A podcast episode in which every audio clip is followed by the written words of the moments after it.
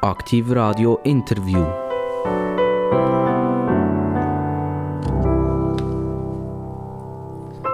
Aktiv Radio, das Radio mit den interessantesten Gästen überhaupt. Und ich behaupte, in der ganzen deutschen Schweiz.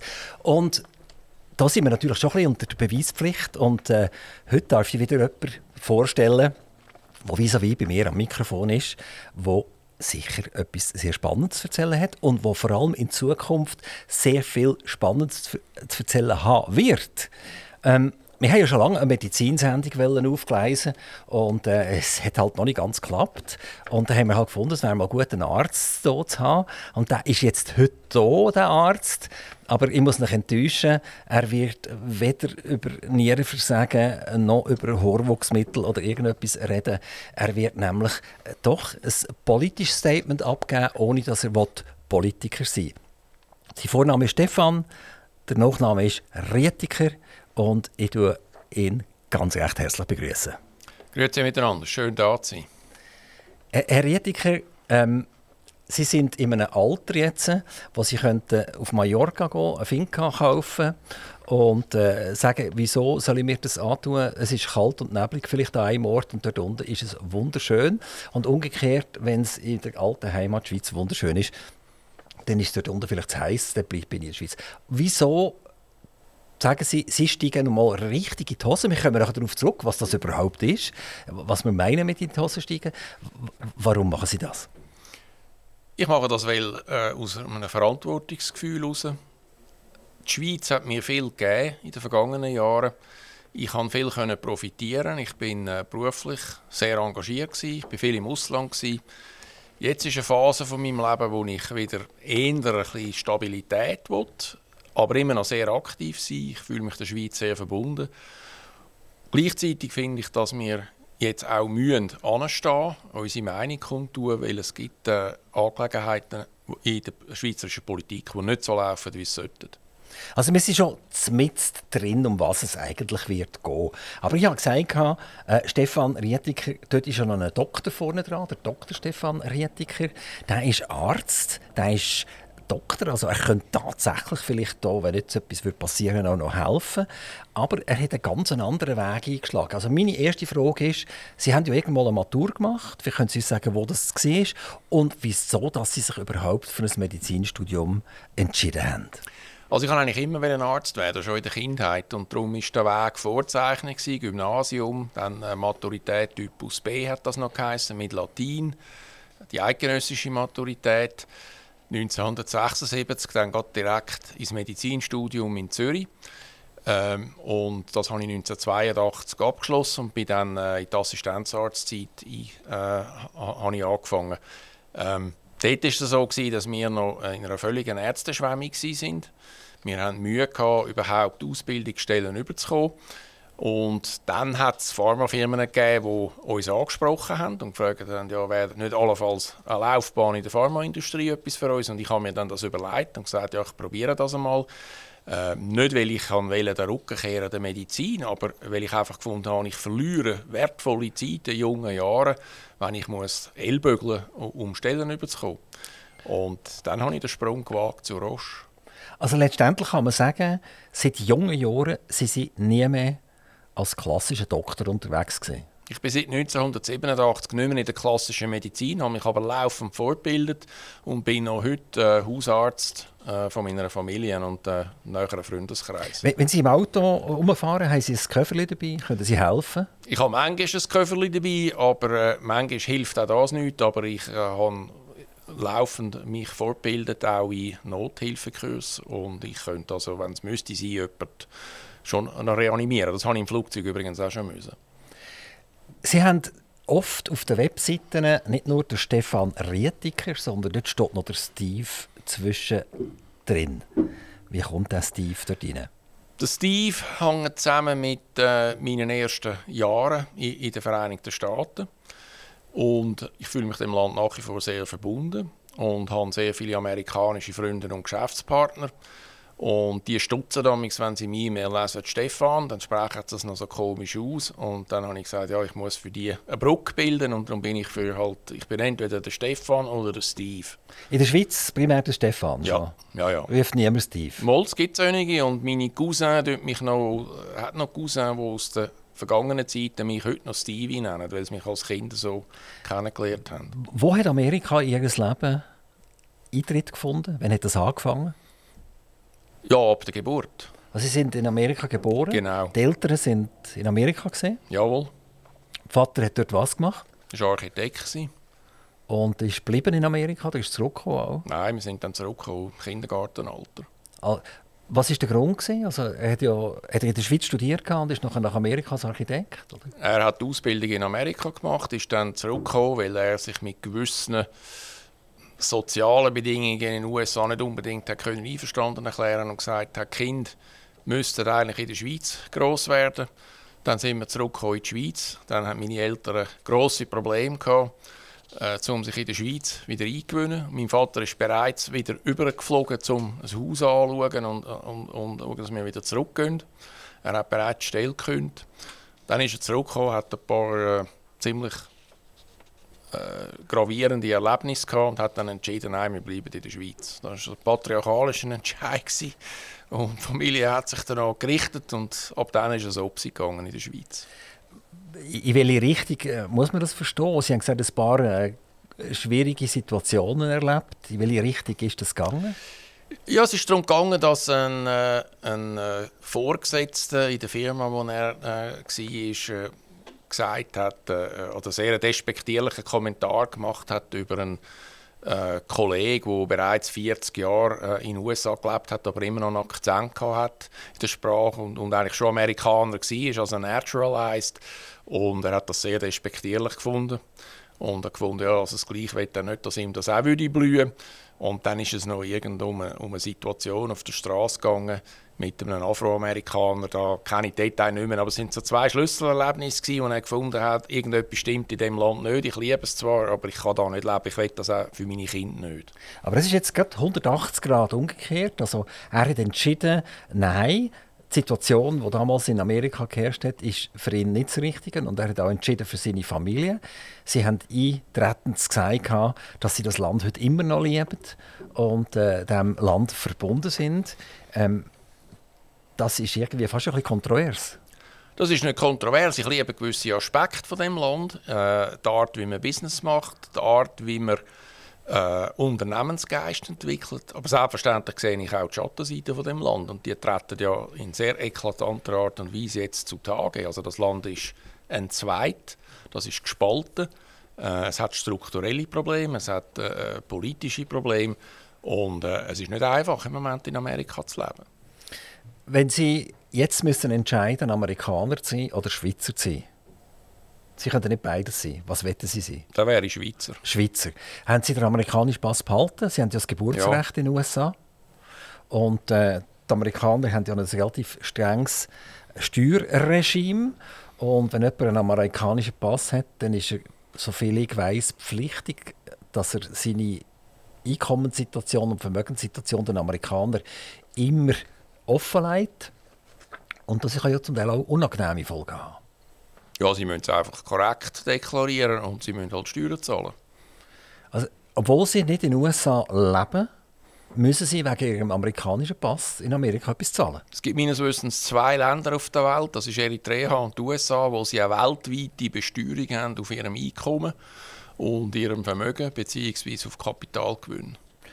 Wie funktioniert denn das? Akzeptieren das die Schweizer Behörden? Also wenn, wenn jetzt ich sage jetzt, verdient jemand 100'000 Franken und muss 30'000 Franken Steuern zahlen und sie das aufteilt zwischen den Amerikanern und den Schweizer, oder müssen sie doppelt Steuern zahlen?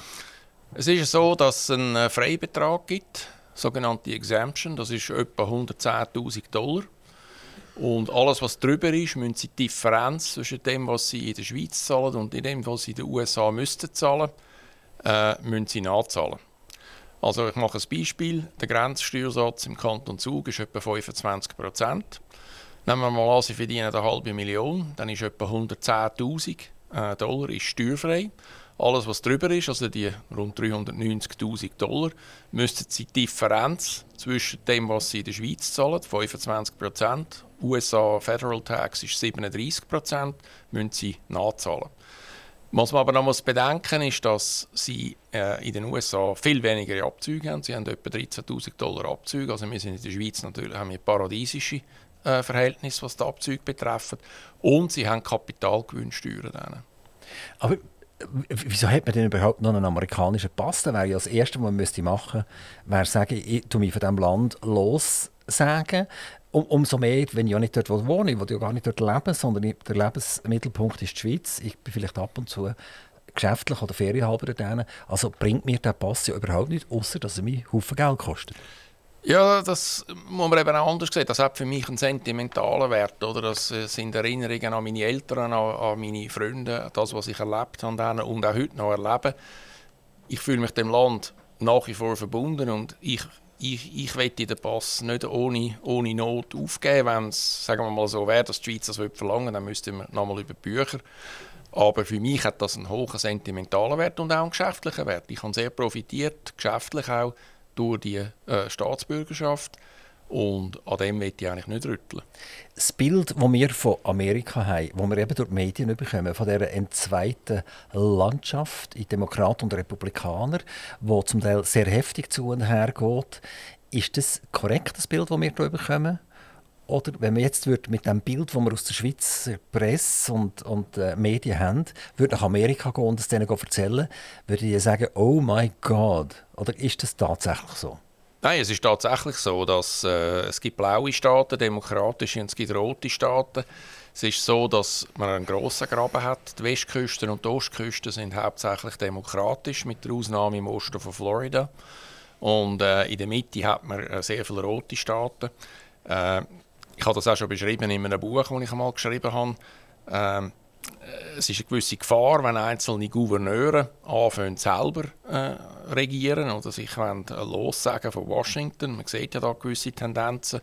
Und es braucht jetzt unbedingt mal erstens einen jüngeren Präsident und zweitens einen, der das Land wieder kann. Früher war es so, dass man gestritten hat.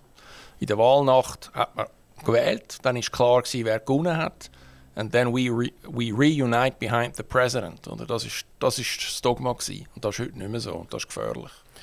Ähm, genau, also wir haben einen, der äh, eine Sprache wählt, wo wir immer wieder äh, finden, ist, ist ein bisschen dicke Post und ein anderer, wo man der Meinung ist, er, er, versteht nicht mehr ganz alles, was auf dieser Welt eigentlich richtig passiert. Und jetzt haben wir, ein, was haben wir in Amerika, etwa 350 Millionen Einwohner. 330. 330 Millionen Einwohner und dann kann man sagen, ja, gibt es weder bei den Republikanern noch bei den Demokraten irgendetwas Gescheites?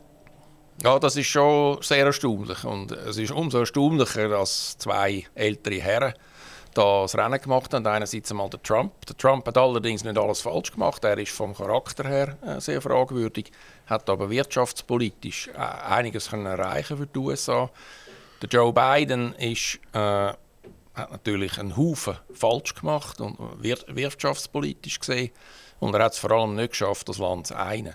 Und darum kann man nur hoffen, dass in zwei Jahren einen radikalen Wechsel gibt, dass entweder äh, ein Middle-of-the-Road-Demokrat oder Republikaner und vor allem ein Jüngerer äh, an die Macht kommt, wo dann das Land kann einen und zwar relativ radikal. Aber gibt es überhaupt eine Chance für, für so etwas? Also wenn wir sehen, Vizepräsidentin Kamala Harris, wo alle große Stücke drauf gesetzt haben und haben erwartet, der, der, der Biden wird die vorbringen, er wird sie hofieren, er wird ihr Möglichkeiten geben, dass allenfalls eine jung, junge Person nachher kann seine Nachfolge antreten kann. Und es ist überhaupt nicht passiert, außer dass die beiden eben älteren Herren sich gegenseitig, äh, ich glaube, das Wasser nicht mögen leiden. Also eine furchtbare Situation. Und äh, ich frage Sie noch einmal, ist auch das, sehen die Amerikaner das gleich, wie wir das hier sehen? Also die Amerikaner sehen das äh, noch wesentlich radikaler, als wir das sehen, weil sie haben das äh, in ihrem täglichen Leben. Es ist ja so, dass die Vizepräsidentin sich unwählbar gemacht hat. Der Präsident hat die Chance, und da wird man ihm den Vortritt müssen lassen, dass er wieder kann sich aufstellen kann. Ähm, ich glaube, dass der Trump sehr viel Credit verspielt hat in den Midterms und dass die Chance durchaus besteht für den einen oder anderen, dass er dort könnte nachrücken Es muss aber jemand sein, der auch die demokratische Seite wieder abholen kann. Wenn es ein zu radikaler Republikaner ist, dann wird das Problem weiterlaufen. Und darum darf in meinen Augen der Trump nicht mehr Präsident werden. Also wir können ja die USA aus diesen Gründen eigentlich gar nicht mehr so richtig ernst nehmen. Obwohl das natürlich immer noch die Wirtschaftsmacht Nummer eins ist.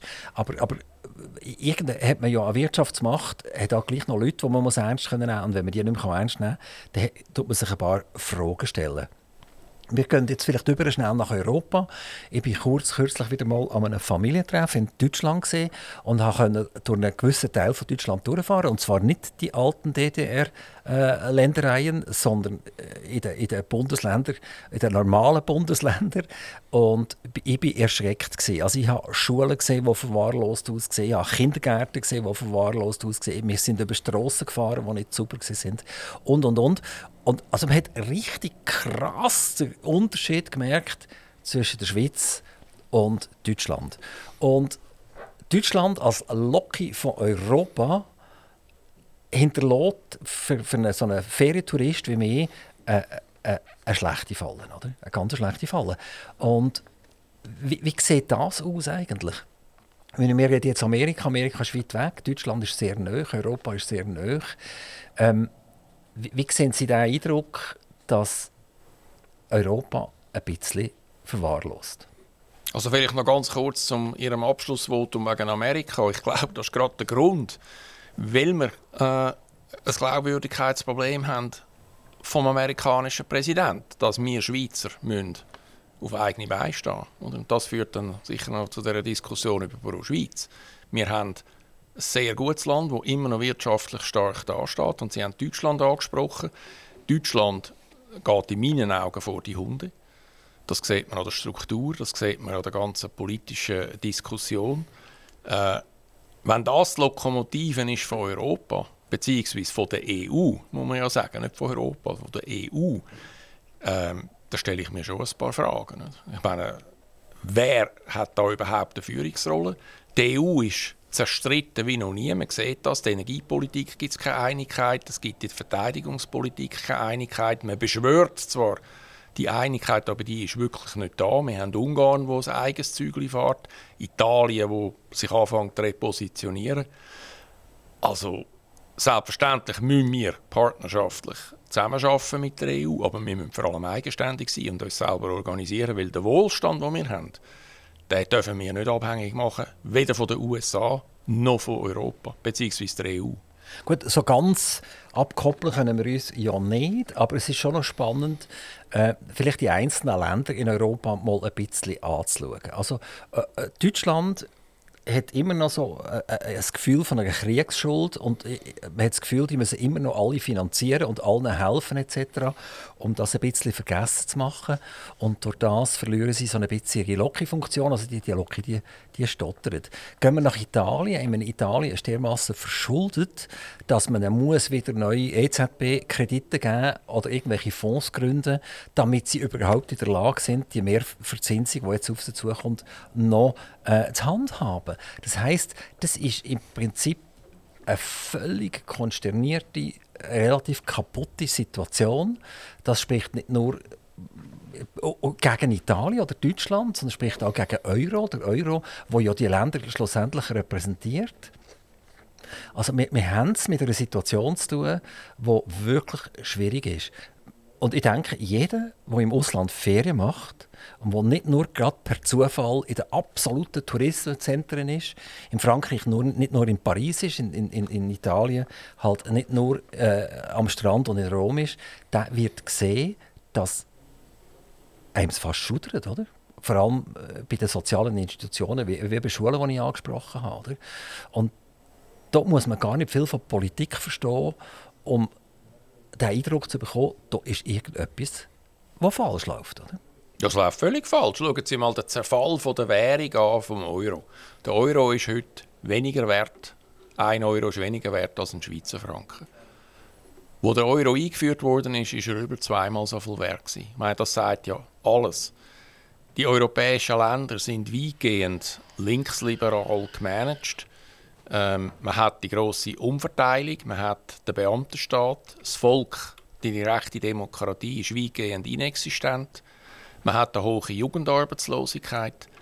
Ähm, man hat eine Inflation, die durch, durchs Dach geht. Ich meine, die, die Parameter sind verheerend.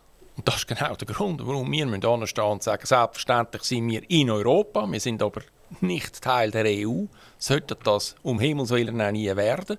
Und wir müssen uns so organisieren und aufstellen über bilaterale Verträge, aber nicht nur mit der EU, sondern auch mit anderen Ländern, dass wir möglichst autark, nicht total, aber möglichst autark sind, dass wir Reserven haben, dass wir unser Dienstleistungsangebot qualitativ hochhalten, dass wir die Ausbildung hochhalten für unsere jungen Menschen, dass wir vieles tun für unsere jungen Menschen. Und das ist ganz entscheidend für die Zukunft. Und darum, weil wir eben nicht das Geld ausgeben, das wir nicht haben, sondern das Geld, das wir verdient haben, darum geht es uns signifikant besser.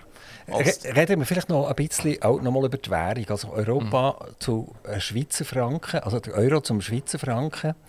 Ähm, der Euro war irgendwie getrieben vom US-Dollar. Also die Amerikaner haben mal angefangen, äh, äh, einen Dollar zu drücken, die Geldmenge zu erhöhen. Die Europäer haben nichts Gescheites gewusst, das hinter nachher zu kumpen. Und letztendlich, da sagt man jetzt, ja, beim Schweizer Franken ist halt der Nationalbank auch nichts anderes überblieben, als die Geldmenge massiv zu erhöhen. Also wenn wir schauen, 2007, 2008 hat das angefangen mit der Geldpresse in der Schweiz, bei den anderen Ländern auch. Und wir sind um Faktoren höher mit der Geldmenge am meisten, zum Beispiel, was wir gesehen sind. Also so unabhängig können wir jetzt auch wieder nicht sein. Also wenn man, wenn man davon ausgeht, dass da irgendwie die Geldmenge um 500, 600 Milliarden erhöht wird, in kürzester Zeit, äh, äh, und jeder weiß, dass man das gar nicht so schnell runterfahren kann, weil das wird zu einem absoluten Wirtschaftskollaps führen. Äh, sind wir ja eigentlich in einer totalen weltweiten Vernetzung, in einer kompletten A A A Abhängigkeit. Und wenn der Dollar irgendetwas macht, dann macht es der Euro auch und dann macht es der Schweizer Franken schon gar. Und das hat man ja top gesehen. Zuerst hat die Nationalbank 40, äh, 50 Milliarden Reingewinn produziert und jetzt macht sie genau das Gleiche. Umgekehrt, indem sie Verlust produziert und das macht sie sicher nicht, weil sie Freude hat, sondern weil sie schlichtweg einfach nicht autonom kann handeln Also jetzt die Diskussion, wir müssen uns möglichst autonom ähm, verhalten, ist, ist das nicht einfach nur ein frommer Wunsch? Nein, das ist überhaupt kein frommer Wunsch. Ich, meine, ich bin kein Finanzexperte, aber man weiß ja, dass seit man Bretton Woods äh, aufgegeben hat, beziehungsweise die Anbindung vom Dollar an Goldstandard, ist es äh, mit der äh, Entwertung vom Dollar äh, natürlich massiv weitergegangen. Dass die EU sich dort daran gekoppelt hat, ist klar. Dass wir eine gewisse Kopplung haben an Euro, ist auch klar. Aber letztendlich ist für mich wichtig, wie stehen wir mit der Arbeitslosigkeit, wie stehen wir mit der Inflation, wie stehen wir äh, äh mit der Qualität von unserem, unserem Produkt. Und da sind wir immer noch wesentlich besser positioniert als die EU. Ich sage nicht, dass es gut ist, aber wir sind besser und wir müssen daran arbeiten. Und darum umso mehr müssen wir uns ausrichten auf die, die qualitativ besser sind als wir. Da gibt es auch asiatische Märkte. Und nicht das Heil uns suchen in der EU, wo aus meiner Sicht noch weiter wird der Bach abgehen. Wir reden nachher über die Pro Schweiz. Das ist ihr neues 24-Stunden-Hobby, das sie sich angelacht haben. Aber gehen wir nochmal zurück zum Stefan Rietiker, der ein bisschen jünger war. Also er hat sich entschieden, nicht als Arzt zu funktionieren. Und zwar aus einer Situation heraus, dass er ja, was wollte ich da bei einer Ärzteschwemme mich gross bewerben. Eigentlich wäre ich schon gerne Arzt. Also muss man fast sagen, sie haben so einen, einen plakativen Entscheid gefällt und haben gesagt, ja, wenn es mich nicht als Arzt braucht, dann gehe ich halt in die Industrie. Ja, es ist eine Frage von, ich meine, Sie können auch als Arzt in der Industrie äh, eine gute Karriere machen. Man hat ja hier gerade eben Ärzte gesucht in der Pharmaindustrie. Äh, da war man noch äh, relativ ein, ein Paradiesvogel gewesen, wenn man das gemacht hat. Und ich habe mir dann einfach überlegt, ja, ist das eine Möglichkeit für mich, die mir gefallen Und wenn es mir nicht gefällt, dann bin ich schnell wieder zurück und dann gehe ich halt weiter und suche Stellen und mich, mich ausbilden zum Arzt. Und ich habe dann mich entschieden zu bleiben und ich bereue es bis heute nicht. Aber ich fühle mich der Medizin nach wie vor verbunden. Ich würde auch wieder Medizin studieren, wenn ich jung wäre. Und äh, heute habe ich irgendwie den Bogen wieder zurückgeschlagen in die digitale Medizin. Da geht es um Lifestyle Management, wo ich sehr eng dran bin in der Entwicklung auch von Produkten, wo der einzelne äh, Patient und die einzelne gesunde Person kann Gesundheit besser monitoren. Das heißt eigentlich, Sie sind zu einem Ingenieur mutiert. Sie sind zu jemandem geworden, der Medizin nicht mehr als für einen Menschen anschaut, sondern von der technischen Seite her. Selbstverständlich, dass sie wieder einem Menschen helfen kann. Aber es ist mehr ein Ingenieurwesen, ein Ingenieurberuf als ein Medizinerberuf. Also Ingenieur würde ich gar nicht sagen. Ich meine, Digital Health. Digital Health hat ja, das ist Sensorik verbunden mit, äh, die tue ich ja nicht selber herstellen, sondern ich tue die suchen oder, oder, oder, oder äh, entwickeln lassen. Äh, es ist, man, man braucht hohes Maß an, an, medizinischer Kenntnis zusammen mit der Entwicklung von Produkten, äh, Registrierung. Also das ist ein sehr kombiniertes Wissen, wo man muss haben und man arbeitet zusammen mit Ingenieuren, das ist so, mit Entwicklungsingenieuren, aber selber bin ich das nicht. Und man muss vor allem auch verstehen, was die Sicht des Patienten ist und vom gesunden äh, Individuum, weil letztendlich ist es so, dass Krankheit und Gesundheit, das unduliert so um, um eine Mittellinie herum, sehr oft. Und Gesundheit und Krankheit kommt sich manchmal sehr nahe. Und wir müssen dafür sorgen, dass der Gesunde möglichst gar nicht krank wird oder das kann rausschieben und die Lebensqualität kann signifikant erhöhen. Werden Menschen nicht dank der Digitalisierung krank? Also, ich habe eine Uhr oder ich zwei Uhr oder drei Uhren an. Oder? Eine tut mein, mein, mein Herz flippern, tut das messen. Das andere tut meinen Blutdruck messen. Eines tut meine Feuchtigkeit von der Haut messen. Und dann tut irgendwann im Hintergrund jemand einen Schluss daraus ziehen und sagt, Stefan, jetzt geht es dir gar nicht gut. Jetzt musst du abblicken. Also irgendwie kommt es mir manchmal vor, oder? Dann sagen die Leute, oh, ich habe meine 10'000 Schritte noch nicht gemacht. Jesus Maria, oder? Die kommen halbe Krisen über. Oder sie springen sie gerade sofort und machen selber nicht Digital Health, sondern Digital Help, indem sie den Dr. Google befragen. Und dann haben sie sämtliche Krankheiten miteinander und fühlen sich absolut katastrophal. Ähm, führt das Ganze nicht wirklich eigentlich in eine Sackgasse hinein und äh, tut den Leuten noch mehr Angst machen, als, als sie vorher hatten. Also das kann durchaus sein und ich verstehe Ihren Punkt. Auf der anderen Seite muss man sagen, wenn digitale Medizin richtig angewendet wird, dann äh, kann sie sehr wohl äh, einen Nutzen bringen. Also ich mache Ihnen ein Beispiel, wenn Sie könnten Parameter äh, entwickeln, wo man könnte die, Lang die Langlebigkeit in einer guten Qualität bestimmen, nach Geschlecht, nach Individuum und dann individualisiert Therapien entwickeln, äh, dann hätte das einen grossen Nutzen. Ich bin aber bei Ihnen, dass wenn natürlich jeder das Gefühl hat, er ist krank schon morgen, wenn er aufsteht, weil der Puls fünf Einheiten abgegangen ist oder weil der Blutdruck ein bisschen höher ist, äh, dann kommt man natürlich äh, in einen falschen Rang. Es muss richtig angewendet sein. Da sind wir erst in den Anfängen. Und selbstverständlich dürfen wir nicht zum Sklaven werden äh, von diesen, von äh, Devices, von diesen Instruments. Und ein ganz negatives Beispiel von Überwachung sehen wir ja im Moment in China, wo äh, die ganze Covid-Krise die läuft ja außer Rand und Band. Und das meine ich nicht mit, äh, mit Digital Health. Ähm, trotzdem ist es ja so, dass eben das Zeug genutzt wird. Also wenn man sieht, dass Apple mehr so Apple Watches verkauft als die gesamte Schweizer Uhrenindustrie und das wird eigentlich gar nicht so richtig zur Kenntnis genommen, aber von der Schweizer Uhrenindustrie reden alle. Ähm, werden die Uhren sehr, sehr intensiv genutzt, um die Gesundheitsdaten aufzuzeichnen und irgendwelche Schlüsse daraus zu ziehen. Und ich denke schon, also die Leute sind eigentlich Sklaven geworden von, von, von ihren medizinischen, technischen Objekten, die sie hier am Körper tragen. Und sie kommen auch nicht mehr davon weg. Also die, die, sind, die sind nachher wie süchtig, oder? Also wenn man sagt, komm jetzt, du doch mal zwei Tage lang dein Ding abziehen, oder? Das geht nicht, oder? Also ich sehe es ein bisschen anders. Es war am Anfang so, gewesen, aber also im Moment ist, äh, sind die Apple Watches äh, auch marktanteilsmässig gehen die, gehen die zurück, sind rückläufig. Und was man eben sieht, ist bei vielen Anwendern, dass sie es mal ein, zwei, drei Monate anlegen und nachher ziehen sie es wieder ab, weil sie es nicht mehr brauchen. Also es ist eben die Frage, welche Daten sind denn wirklich relevant für den Einzelnen. Und der, der Apple-Ansatz ist einfach so, äh, a solution, one solution fits all. Und das ist genau der Ansatz, der falsch ist. Sondern wir müssen erstens genderspezifisch äh, Applikationen finden, dann gibt es altersspezifische und dann gibt es individuelle. Das Ziel ist eigentlich, dass man das ist vielleicht noch 10, 20 Jahre weg, dass man sehr individuell, individualisiert kann äh, Prävention und Behandlung betreiben und nicht mehr so, so starr, und, äh, wie, wir, wie wir das jetzt machen. Oder? Also sie nehmen die Dosis zum Beispiel, oder man hat ja eins gesehen, die Impfung, zum Beispiel Covid-Impfung hat bei Frauen, weil es die gleiche Dosis war, viel mehr Nebenwirkungen erzeugt als bei Männern. Das heißt, man muss die Dosis anpassen nach dem Gewicht, nach der Knochen, nach der Muskelmasse. Das sind einfache Überlegungen, aber wir sind noch nicht einmal dort. Und wenn wir das weiterführen wollen, dann müssen wir sehr individualisiert Lösungen finden. Und Medizin zusammen mit künstlicher Intelligenz wird in der Lage sein, das zu erzielen. Die Digitalisierung die ist ja sehr, sehr technokratisch vom Ansatz her. Und äh, ich glaube, ein Vorwurf, den man den Ärzten immer wieder macht, ist, dass sie äh, Scheuklappen anhaben. Das heißt, ich, ich gehe zu einem Doktor und habe im Fuß weh und in Wirklichkeit kommt das irgendwann vom Kopf her vielleicht, das ist jetzt übertrieben gesagt, aber der untersucht einfach mal drei Monate lang meinen Fuß und schauen, was ist mit dem Fuß los. Also wir haben manchmal als Normalbürger, wenn man zu einem Arzt geht, glaubt man, dass er, dass er das, das globale körperliche Verständnis komplett verloren hat.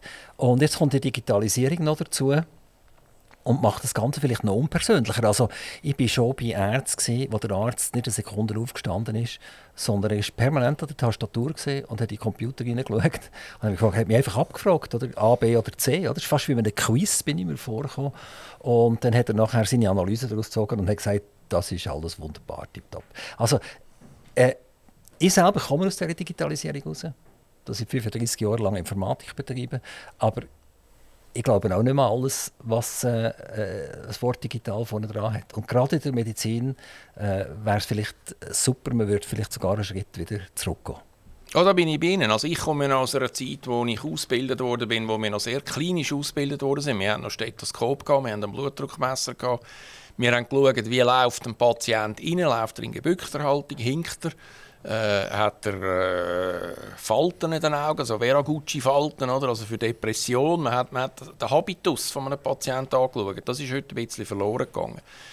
Ich denke, der Arzt muss äh, ganzheitlich wieder anfangen zu denken, aber er muss lernen, nebst, der, nebst dem klinischen Blick entwickeln, auch dort, wo es notwendig ist und zielführend und schnell zielführend ist, gewisse Sensorik einzusetzen. Und ich denke, dort sind wir noch am Anfang, aber ich bin hoffnungsvoll, dass wir das entwickeln können. Und der Arzt von der Zukunft wird das müssen können.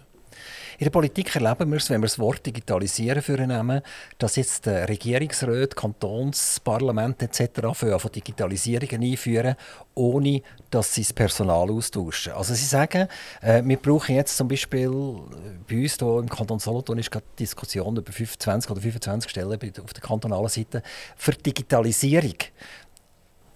Aber vermutlich hat man ja genug Leute, aber dann hat man vermutlich die falschen Leute. Also die Digitalisierung die führt letztendlich zu einer massiven Verteuerung. Jetzt gerade in diesem Beispiel. Das wären ja dann Steuergelder, die hier fällig werden. Und das Schlimmste, was wir ja haben, überhaupt für alle, das sind ja Krankenkassen. Also nicht, dass die Krankenkassen schlimm sind, sondern, sondern die Gebühren, die wir zahlen Die Höhe der Gebühren, die wir zahlen, wir haben wahrscheinlich die beste Medizin der Welt. Wenn man live drinnen ist, fragt man sich zwar, ob das wirklich so ist.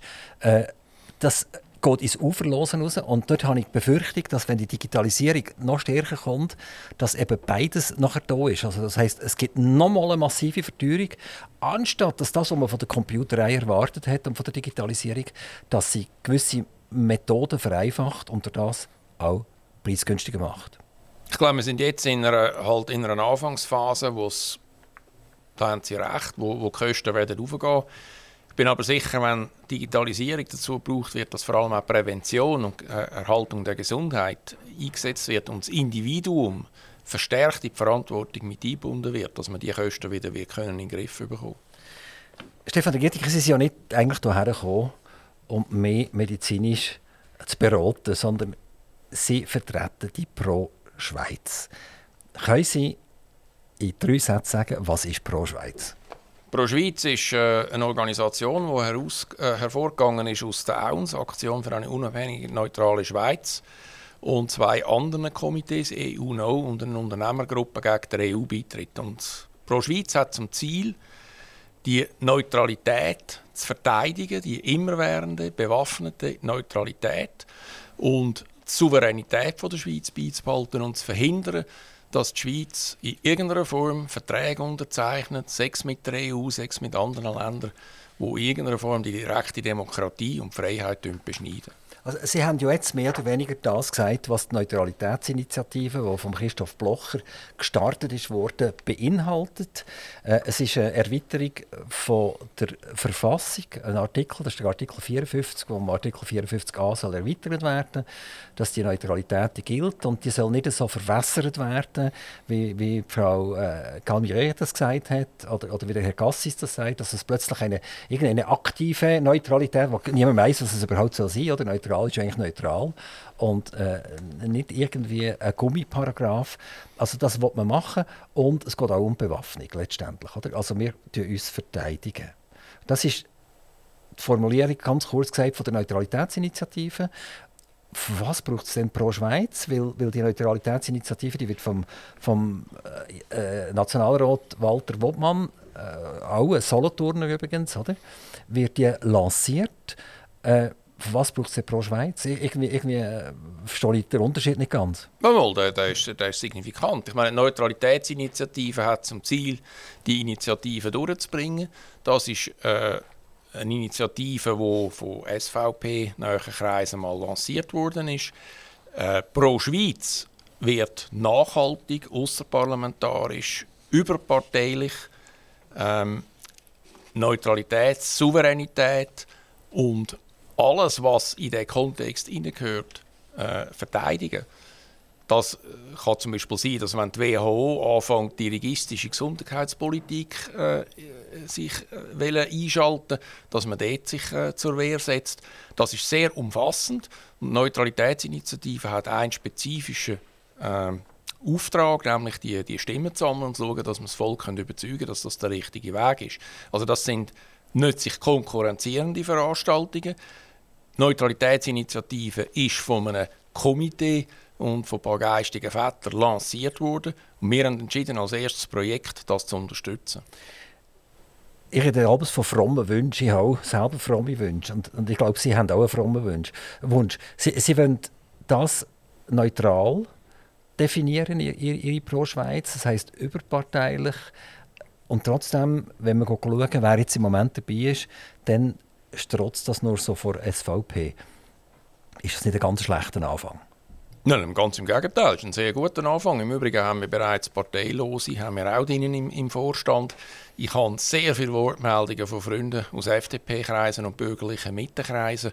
Also äh, ich bin selber sehr überrascht, wie positiv das die Reaktionen sind. Es muss einer einmal anstehen und, und, und eine Gruppierung und das verteidigen und dann werden die anderen auch mitmachen. Ist, ist nicht der, der Ulrich Schlür ist auch dabei, oder? Ja. genau. Der Christoph Merkel ist dabei. Ja. Also, äh, ich will dann überhaupt nicht nach fahren. Das wäre mir äh, vermessen, das jetzt zu machen. Aber da haben sie ja zwei genommen, die für ganz viele Leute aus dem bürgerlichen Lager fast, fast ein, ein rotes Tuch sind. Also, kann halten von was man will, oder? Der Merkel als Nationalrat, sehr pointiert in der, in der Rede immer. Und das ist vielen extrem auf den Sack oder auf den Geist gegangen. Und das hat zur Abwahl von, von Christoph Merkel geführt. Äh, ich, ich habe vor kurzem dürfen, äh, den Nationalrat Glarner am Mikrofon begrüßen und er hat schon eingangs vom, vom, vom Interview hat er mal, zack, mal äh, erklärt, wo der Bartli den Most holt, in der Art und Weise, wie die Sprache gewählt wird. Und ich habe ihn dann gefragt, äh, Herr Glarner, Ihre Anliegen, wenn ich das so lese, im Hintergrund, die tönen ja eigentlich sehr vernünftig und zum Teil sogar fast sozial. Und jetzt tun Sie mit Ihrer Wortwahl tun Sie so viele Leute desavouieren, dass die Ihnen gar nicht mehr zulassen. Oder? Und jetzt tun Sie bei Ihnen, in Ihr Gremium, der Herr Schlür, der auch als das bekannt ist, und der Herr Mörkli, äh, reinnehmen und haben die Problematik, dass sie jetzt schon auf Gegenwehr gehen und erklären, warum. Ich muss nicht auf Gegenwehr gehen. Ich habe die Leute auch ausgewählt und habe das auch begrüßt, dass die im Komitee sind, weil die haben wissen, wo wir brauchen können. Ich bin aber bei ihnen, dass wir die Sprache müssen anpassen müssen. Da sind wir auch dran. Ähm, die muss nicht weichgespült werden, überhaupt nicht, aber man muss, sagen wir mal, in der Aggressivität, muss man vielleicht das eine oder andere ein bisschen zurückschrauben, nicht aber in der Konsequenz. Da bin ich bei Ihnen und da sehe ich bereits äh, gewisse Früchte. gerade eben auch in FDP und in Mittekreisen. Und äh, ich bin da sehr zuversichtlich, dass wir das meistern können. Also Sie sind fast so eine SVP-Ausbildungsstätte. Wie bin ich ein bisschen geschmeidiger? Nein, das würde ich überhaupt nicht sagen. Es geht auch nicht um die SVP, es geht nicht um Parteipolitik. Wir sind überparteilich. Äh, wir müssen nicht eine Parteiideologie vertreten, sondern es geht um die Sache, um das Ziel und den Weg ins Ziel. Und das wollen wir erreichen, äh, mit allen Konsequenzen. Und äh, wir sind auch lernfähig und, und äh, können auch ohne Rücksicht auf Parteiideologie, wenn das notwendig ist, unsere Ziele erreichen. Und um das geht es. Das Thema Nummer eins ist jetzt die Neutralitätsinitiative. Also mit, mit dem wird jetzt Pro Schweiz bekannt werden. Ich vermute, dass man sie viel wird sehen und viel dürfen hören zu einer Neutralitätsinitiative. Wie haben Sie sich jetzt mit dem Walter Wortmann abgesprochen? Wann geht er und wann gehen Sie? Also erstens einmal äh, geht es nicht um mich, es geht nicht um meine Person, es geht um die Sache. Oder? Und, und ob man mich dann viel sieht oder nicht, bleibe mal dahingestellt. Ich werde für die Sache kämpfen. Der Herr Wobmann ist der primäre Ansprechpartner für die Neutralitätsinitiative. Wir sprechen uns absprechen, aber er hat grundsätzlich das Sagen. Er macht das Kommunikationskonzept, er tut den Marschplan äh, äh, vorbereiten. Wir stimmen uns abstimmen, wir ihn unterstützen. Da er auch Vizepräsident ist bei Pro Schweiz und im Vorstand ist, äh, ist die Zusammenarbeit sehr eng. Man kann davon ausgehen, dass die Neutralitätsinitiative ein gewisses Zeit wird dauern bis sie A zustande kommt und B äh, bis sie dann wirklich zur Abstimmung kommt, an die Urne kommt. Äh, da, da rechnen wir bis zu vier Jahre, dass das dauern kann. Ähm, mögen Sie vier Jahre dann noch so richtig? Ja, auf jeden Fall. Also wenn, wenn ich gesund bin. Oder? Und sonst hat es auch andere, die nachfolgen können. Ja, Sie haben so viele digitale Health-Care-Möglichkeiten, dass Sie selbstverständlich gesund bleiben. Hören Sie, wenn ich gesund bleibe, ist es gut. Wenn ich nicht gesund bleibe, dann finden wir einen Nachfolger. Oder? Das gehört zu einem Chef, dass er die Nachfolgeplanung regelt. Aber ich kann im Sinn weiterzumachen, auf jeden Fall. Pro Schweiz ist, wie Sie selber gesagt haben, ein bisschen der Nachfolger von der AUNS. Auch Downs ist, ist äh, bei, vielen Schweizer Kreisen immer, wenn man gesagt hat, man, man wäre Mitglied von der Downs, äh, äh, ich rede jetzt nicht von mir, selbstverständlich, ähm, dann hat man sofort gesagt, oh, Jesus Gott, oder? Und hat man das ein bisschen abgeschafft, hat man gesagt, man, man macht jetzt das nicht in der Auns innen, weil die einfach schon so ein bisschen, ein bisschen abgefragt war, dass man gesagt hat, jetzt müssen wir neue Kräfte machen. Wir, wir, wir nehmen die Ideen von der AUNS über in Pro Schweiz. Wir nehmen noch die Ideen vom, vom äh, Roger Köppel von der Weltwoche über und weiteren Vereinen, die so ein ähnliche Ideen fusionieren das und geben dem Ganzen äh, äh, einen neuen Namen. Oder ist das äh, ein neuer Schluch, alter Wein? Also ich würde sagen, zur Rounds will ich nicht viel sagen, weil ich selber nicht in der Rounds war und nur ganz am Schluss dazugekommen bin. Um was es geht, ist, dass man dem Ganzen einen neuen Kick gibt, neue Leute äh, ins Board bringt und auch wirklich versucht, das äh, außerparlamentarisch, überparteilich zu organisieren. Da müssen wir noch daran arbeiten, das ist klar. Ähm, wir müssen auch vor allem die Jungen stärker abholen. Wir müssen auch ins Kommunikationskonzept investieren. Und ich denke, gerade bei den Jungen haben wir eine, grosse Akzeptanz und positive Resonanz. Das müssen wir aber abholen vermehrt. Wir müssen die integrieren. Und äh, ich denke, wir haben eine gute Chance, dass das einen positiven Outcome hat. Die Pro Schweiz ist ja nicht zuletzt vermutlich aus dem Kopf von Christoph Blocher gekommen. Der Christoph Blocher, ähm, auch eine Persönlichkeit, die die Schweiz spaltet, schon fast wie Demokraten und Republikaner in den USA. Ähm, jetzt für mich ein bisschen zu Unrecht, wenn man schaut, dass eigentlich wir im Alleingang von Christoph Blocher zu verdanken haben, dass wir in einer eigenständigen politischen Situation noch sind. Er hat eine Firma aus einer schlechten Situation gerettet und zu einer Blüte gebracht. Er hat seine Nachfolge sauber geregelt. Äh, es haben Tausende von Schweizer haben mit der Ems Chemie viel Geld an der Aktie verdient und trotzdem nehmen ganz viele Leute den Blutfinger führen und zeigen auf den Christoph Blocher. Wieso ist das so? Wieso haben wir die Schizophrenie, dass einerseits man den, Christoph Blocher bewundert und auf der anderen Seite darf man den Namen fast nicht ins Maul nehmen? Hm, ich weiß nicht, ob ich Ihnen eine Patentantwort kann geben auf das, weil ich finde, der Christoph Blocher hat extrem viel erreicht, er hat extrem viel Herzblut in die Schweiz hineingesteckt. Er hat auch viel erreicht für die Schweiz, viel Wesentliches, einige Meilensteine. Und es hängt möglicherweise damit zusammen, dass Leute, die erfolgreich sind in der Schweiz, schräg angeschaut werden. In der Schweiz wird angefangen schon vom Kindergarten und der Schule wird das Mittelmaß predigt. Elite ist suspekt. Eliteförderung findet fast nicht mehr statt. Ich könnte mir vorstellen, dass es mit dem auch zu tun hat. Aber wer Christoph Blocher mal, also sich mal mit Mühe nimmt, sich mit ihm zu unterhalten, sieht, dass er ein sehr differenzierter und hochgebildeter Mensch ist. Nebst dem, dass er auch noch wirtschaftlich sehr erfolgreich ist. Ja, und wenn man die Geschichte von der Emschemie nimmt, da wird ja sehr oft behauptet, ja, der hat die Firma billig können übernehmen und hat dort die Familie übers Nest abgerissen und hat ja müssen dick rauskommen. Und das ist überhaupt nicht wahr. Also wenn der Christoph Blocher nicht nach China gegangen wäre und die Technologie von der EMS, die in der Schweiz gar nicht mehr funktioniert hat richtig, hat in Werk in China eingebracht, dann hat er die Löhne in der Schweiz gar nicht richtig können zahlen damals und die Firma wäre bankrott gegangen. Also es ist nur eine Situation und die wird einfach in der Schweiz innen nicht beleuchtet. Man redet von dem nicht und man zollt dem auch keine, Hochachtung. Und ich kann das nicht begreifen, ohne dass man ja politisch mit dem Christoph Blocher unbedingt muss einverstanden sein muss. Aber es ist unglaublich, zu was das geführt hat, dass sie bei den Stammtischgesprächen, dass es eben, äh, wir nehmen jetzt den Mörgeli zum Beispiel wieder, der halt bei ihnen aktiv ist, oder?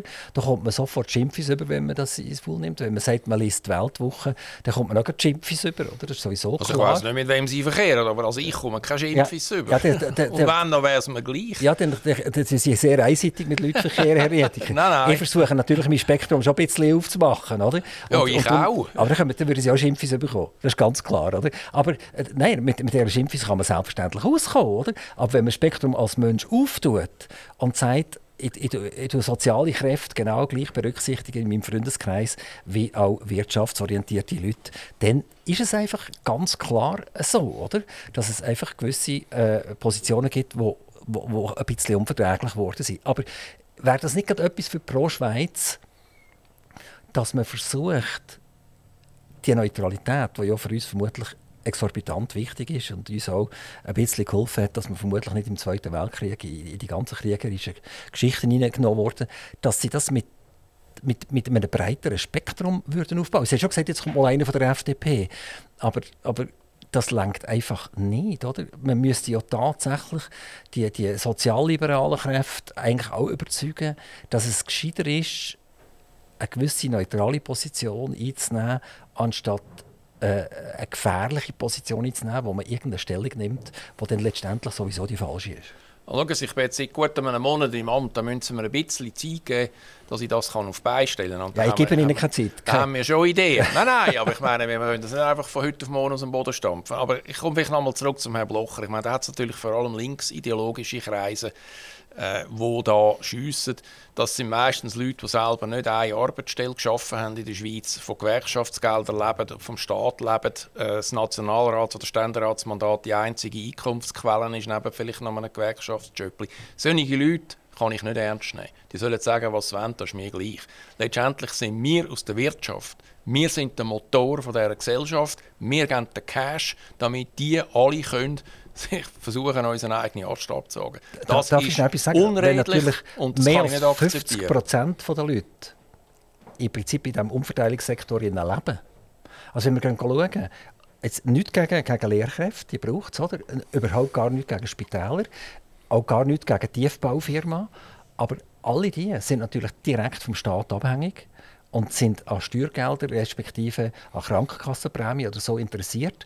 Und wenn das natürlich ein grosser Teil der Bevölkerung ist, dann können sie natürlich noch lange sagen, ja, wir von der Wirtschaft definieren, die anderen haben plötzlich die Mehrheit und dann sind sie von der Wirtschaft vielleicht noch gern gesehen, um den Franken, den Steuerfranken zu bringen, aber sonst nicht mehr. Und sie können, sie können gar nicht mehr erreichen. Oder? Es geht nicht um Definieren. Es geht darum, dass man eine gewisse auch Anerkennung und Dankbarkeit könnte walten lassen, denen gegenüber, die Steuersubstrat liefern. Das ist wieder ein frommer Wunsch, oder? Ja, frommer Wunsch oder nicht, aber so ist es. Und ich meine, gerade die Linksideologen, äh, denen muss man halt den Spiegel vor die Augen haben. Aber jetzt komme ich zum Thema Neutralität. Neutralität wird häufig zu kompliziert erklärt. Neutralität hat eigentlich zwei Ursachen. Als erstens muss man sagen, Neutralität ist nicht so ein schwammiger Begriff. Sie können auch nicht sagen, sie sind schwanger oder sie sind nicht schwanger oder, oder, oder halb schwanger, oder, sondern es ist, Neutralität ist eigentlich ein klar definierter Begriff. Und wir wehren uns dagegen, dass das einfach äh, so laviert wird und immer wieder ein bisschen neu definiert wird, wie Gott der Wind bläst. Neutralität hat für die Schweiz zwei wichtige Aspekte. Einerseits schützt sie uns vor Angriff von anderen Mächten. Und zweitens ist es ein Substrat, um Kriegsparteien an den Tisch zu bringen, damit man sie zum Verhandeln bringen kann, damit man einen Krieg so rasch wie möglich beenden kann, dass man humanitäre Hilfe, Ernährungshilfe und sonstige Hilfe bringen kann. Und die Schweiz mit der UNO, dem UNO-Sitz und dem Roten Kreuz ist primär prädestiniert für so eine Aufgabe. Und der Umstand, dass wir uns jetzt im Ukraine-Konflikt so einseitig äh, positioniert haben, hat dazu geführt, dass die Türkei unsere Position einnimmt. Und das ist wohl lächerlich.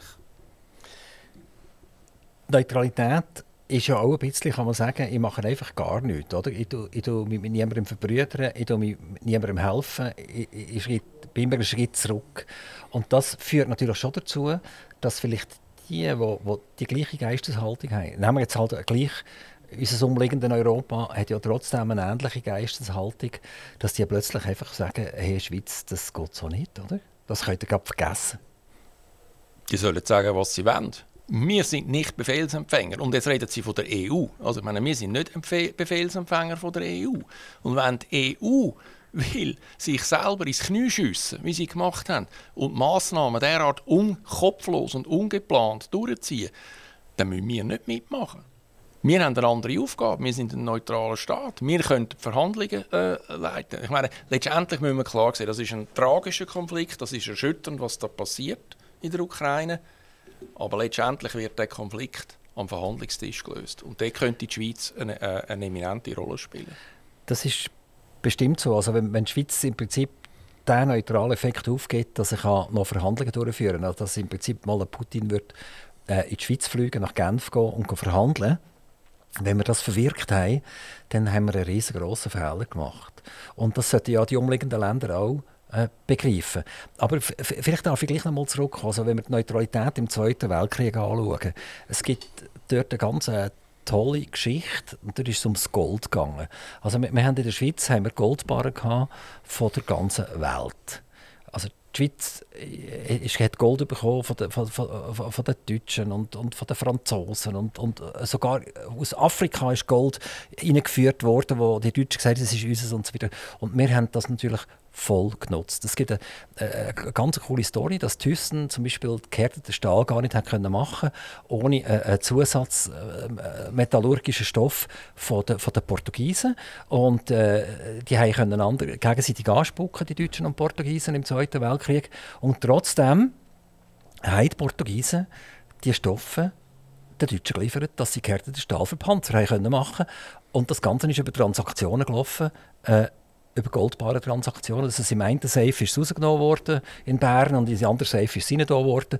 Und dann hat Bern den Portugiesen angerufen und gesagt, die, die deutsche Goldbare ist jetzt bei euch hin, die könnt jetzt liefern. Und da habe ich manchmal so ein, ein verlockendes Gefühl von dieser Neutralität. Oder? Oder, oder, äh, man, man redet zwar von Neutralität, aber letztendlich stimmt sie nicht. Also es gibt Beispiele aus der Vergangenheit und die nur noch umso mehr verdeutlichen, dass wir unserer Regierung ganz klare Vorgaben geben müssen, was Neutralität muss machen. Und das muss eine Diskussion im Schweizer Volk auslösen. Und dann wird abgestimmt. Und dann hat der Bundesrat klare Leitplanken, was er zu tun hat und was er nicht zu tun hat. Wir als Schweizer Volk haben zu sagen, wir als Schweizer Volk wollen nicht, dass der Bundesrat Machtpolitik ausübt. Und das versucht er manchmal zu machen, weil das ist ja noch attraktiv, sondern der Bundesrat hat die verdammte Pflicht, uns zu beschützen und unsere Neutralität, wenn nötig, mit den Waffen zu verteidigen. That's it. Stefan Rietiker, ich habe schnell Ihren Lebenslauf so ein bisschen angeschaut. Und ich musste dort sehr viele Kringel machen von den Jahreszahlen her. Äh, der, der, Stefan Rietiker ist nie so wahnsinnig lang. Er war mal eigentlich sieben Jahre neu, aber sonst hat sich das gehäuft, zwei Jahre, ein Jahr, ein paar Monate und wieder zwei Jahre etc. Ähm, Wenn ich jetzt den Lebenslauf anschaue, und ich müsste jetzt sie anstellen, also ich wäre jetzt in einem, in einem Findungskomitee und müsste Stefan Rietiker beurteilen, dann würde ich sagen, gut, das ist ein bisschen gefährlich. Das kann sein, dass er auch bei uns nur ein Jahr und drei Monate bleibt und dann passt mir irgendetwas nicht mehr. Meine Frage daraus ziehen Sie das durch oder passiert irgendetwas in absehbarer Zeit? Sie bleiben zwar gesund, das ist so, das haben wir jetzt abgemacht miteinander. äh, und Sie sagen, jetzt könnten wir alle kreuzweise, das passt mir nicht. Also ich habe fast ein das Gefühl, dass in ihrem Leben immer wieder etwas auftaucht ist, das passt mir nicht. Vielleicht fast ein bisschen ähnlich wie bei ihrem Vater, der in Amerika war und gesagt hat, das passt mir nicht und dann Konsequenzen gezogen hat. Ist die, die, die Pro-Schweiz mit Ihnen ist der richtige Mann am Ruder? Also ob der richtige Mann am Ruder ist, das müssen nachher äh, die Mitglieder und der Vorstand äh, entscheiden. Ich komme aber zurück zu dem Sie, ich glaube, das hängt auch ein bisschen mit der LinkedIn-Darstellung da. Also ich meine, in den letzten Jahren bin ich sehr stabil gewesen, äh, habe äh, meine äh, Jobs sehr lang und erfolgreich ausgeführt und auch abgeschlossen. Da gibt es auch klare äh, Gründe, warum, wenn man eine Firma verkauft, dass man auch nicht mehr dabei ist. Ähm, wenn Sie von mehreren Monaten reden, dann reden Sie vielleicht von meinem GC, von meiner Präsidentschaft. Aber alles, was werthaltig war und so, ist wesentlich ist länger gegangen. Und darum glaube ich, dass dieser Vorwurf, ähm, äh, kann man so nicht stehen. Also, und selbstverständlich bin ich ein ernsthafter Kandidat gewesen. Ich habe mit dem Herrn Blocher über das geredet. Ich werde das so lange machen, wie ich will. Ich werde es mit aller Ernsthaftigkeit machen. Und äh, aus meiner Sicht besteht, außer wenn jetzt gesundheitlich etwas wieder auftreten das kann halt immer passieren, ähm, da ist aber nichts am Horizont, Gott sei Dank, äh, werde ich das äh, so lange durchführen, wie, wie, man will und ich das Gewinn bringen kann vorantreiben. Aber selbstverständlich wird man auch müssen, äh, eine Nachfolge irgendwann einmal planen. Stefan Rietiker, wir freuen uns, mehr von Ihnen zu hören. Es wird spannend sein. Jetzt habe ich mal den Mensch vis-à-vis gesehen, den Stefan Rietiker. Bis jetzt habe ich ihn nur auf Papier gesehen. Oder vielleicht mal in der Arena, was mal so richtig tätscht und kracht hat. äh, das ist ja manchmal gar nicht so schlecht, wenn man eine Position mal so richtig bezieht, ob man jetzt einverstanden ist oder nicht einverstanden ist. Stefan Rietiker, ich wünsche Ihnen mit der Pro Schweiz ganz viel Glück und nicht jetzt aus einer bürgerlichen, wirtschaftlichen Sicht, sondern wirklich aus der Sicht vom Schweizer Volk. Und bitte vergessen Sie nicht, Sie haben das Wort Schweiz drin und pro Schweiz. Das heißt, Sie vertreten alle da drin. Und ich hoffe nicht, dass es äh, eine Hochburg gibt von von Leuten, die, die, die einseitig wirken. Also ich hoffe, das, kann, das Versprechen kann ich Ihnen jetzt abringen, dass Sie mir sagen, jawohl, das wird so sein. Wir haben jetzt zwar stark mit der SVP angefangen, es hat ja irgendwo einen Start gebraucht, aber es kommen tolle Überraschungen auf uns zu. Also wir sind uns bewusst, dass die SVP hat 25% Wähleranteil, mit dem gewinnen sie die Wahlen nicht. Schon mal von, de, von dieser Arithmetik her äh, muss es so sein, dass wir uns öffnen. Und selbstverständlich verstehen wir uns als Repräsentanten von der ganzen Schweiz. Und was Sie gesagt haben, das Quäntchen Glück braucht es immer. Und in dem Sinn werde ich mich einsetzen dafür. Stefan Riedicke, ganz herzlichen Dank, dass Danke Sie Ihnen. nach Z wie Zuchwil gekommen sind. Haben Sie Zuchwil vorher schon kennt? Nein. Nicht, he? Also haben wir heute etwas fertiggebracht. Zuchwil, Studio Langfeldstrasse 24 4528 Zuchwil. Wer Fragen an uns hat zu den Interviews oder besser gesagt zu den Gesprächen, die wir führen, äh, redaktion at aktivradio.ch. Stefan Rietiker, ganz, ganz herzlichen Dank. Danke Ihnen. Aktiv Radio Interview.